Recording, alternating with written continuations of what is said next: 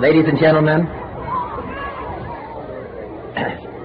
I'm only going to talk to you just for a minute or so this evening because I have some very sad news for all of you.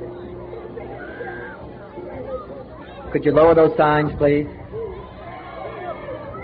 I have some very sad news for all of you, and I think uh, sad news for all of our fellow citizens and people who love peace all over the world. And that is that Martin Luther King was shot and was killed tonight in Memphis, Tennessee.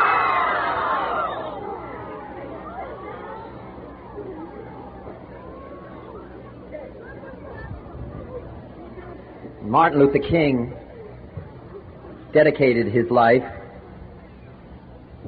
to love and to justice between fellow human beings.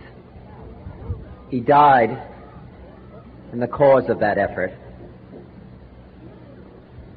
In this difficult day, in this difficult time for the United States, it's perhaps well to ask what kind of a nation we are and what direction we want to move in. For those of you who are black, considering the evidence evidently is that there were white people who were responsible, you can be filled with bitterness and with hatred and a desire for revenge. We can move in that direction as a country in greater polarization, black people amongst blacks and white amongst whites, filled with hatred toward one another. Or we can make an effort, as Martin Luther King did, to understand and to comprehend and replace that violence, that stain of bloodshed that has spread across our land with an effort to understand, compassion, and love. For those of you who are black and are tempted to fill with, be filled with hatred and mistrust of the injustice of such an act against all white people, I would only say that I can also feel in my own heart the same kind of feeling. I had a member of my family killed, but he was killed by a white man. But we have to make an effort in the United States. We have to make an effort to understand, to get beyond or go beyond these rather difficult times. My favorite poem, my, my favorite poet was Aeschylus. He once wrote,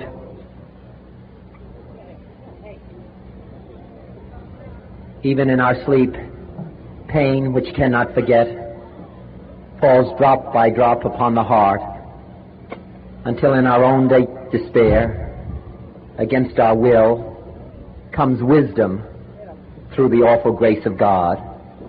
What we need in the United States is not division. What we need in the United States is not hatred. What we need in the United States is not violence and lawlessness, but is love and wisdom and compassion toward one another and a feeling of justice toward those who still suffer within our country, whether they be white or whether they be black.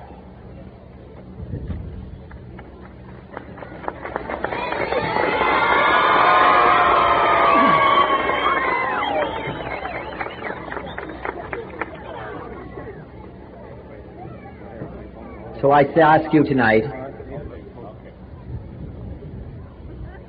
to return home, to say a prayer for the family, Martin Luther King. Yeah, it's true.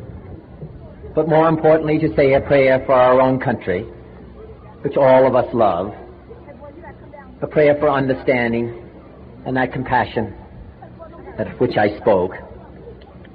We can do well in this country. We will have difficult times. We've had difficult times in the past, but we will, and we will have difficult times in the future.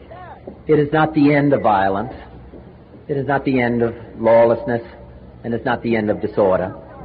But the vast majority of white people and the vast majority of black people in this country want to live together, want to improve the quality of our life, and want justice for all human beings that abide in our land.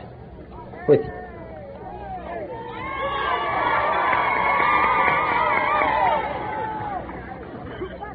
and what dedicate ourselves to what the Greeks wrote so many years ago to tame the savageness of man and make gentle the life of this world. Let us dedicate ourselves to that and say a prayer for our country and for our people. Thank you very much.